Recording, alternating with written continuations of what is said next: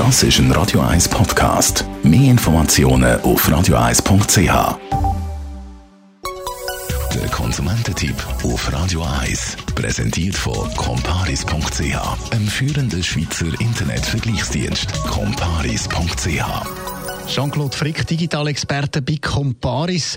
Wenn du natürlich da bist, heisst das, es wird digital und es geht um die Krankenkasse, um ganz genau zu sein, um Krankenkassen-Apps. Was können eigentlich so Krankenkassen-Apps? Das ist natürlich von Krankenkasse zu Krankenkasse unterschiedlich, aber man kann sagen, so das Grundprinzip ist immer etwas das Gleiche. Eine Krankenkassen-App nimmt euch das Management von euren Rechnungen ab. Also, ihr könnt zum Beispiel eure Arztrechnung scannen, indem ihr mit dem Handy einfach die direkt einleset und er übermittelt. Dann ist es so, dass ihr alle Informationen, also Abrechnungen, was ist wenn passiert, wenn hat die Krankenkasse welchen Betrag zahlt oder warum auch nicht, das könnt ihr alles in der App drin sehen und durch das erspart ihr euch quasi die Briefe, die gegen heimkommen, die wir, wenn wir ehrlich sind, am meisten sowieso nicht anschauen. Gibt es noch andere Funktionen? Ist das eigentlich alles, was dann die Apps machen?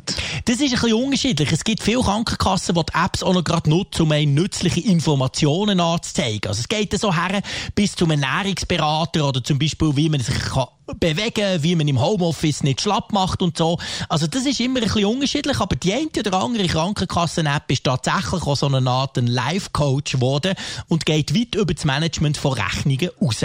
Wie ist das jetzt bei den Krankenkassen? Muss man die App verwenden oder ist das doch eher noch auf freiwilliger Basis? Genau. Ja, nein, man muss das nicht machen. Es ist tatsächlich eine Option, die fast alle Krankenkassen anbieten, wo man aber auch darauf verzichten kann. Wenn man findet, wenn man ein Problem hat, weil man primär anruft und nicht irgendeine interne Chatfunktion nutzen, dann kann man das weiterhin tun. Man kann natürlich auch weiterhin die Rechnungen per Brief schicken und das Ganze auch per Brief zurückschicken. Also man muss nicht digital sein im Krankenkassenbereich. Schön ist aber, dass man es inzwischen kann, wenn man es möchte. Danke vielmals, Jean-Claude Frick, Digitalexperte bei Comparis.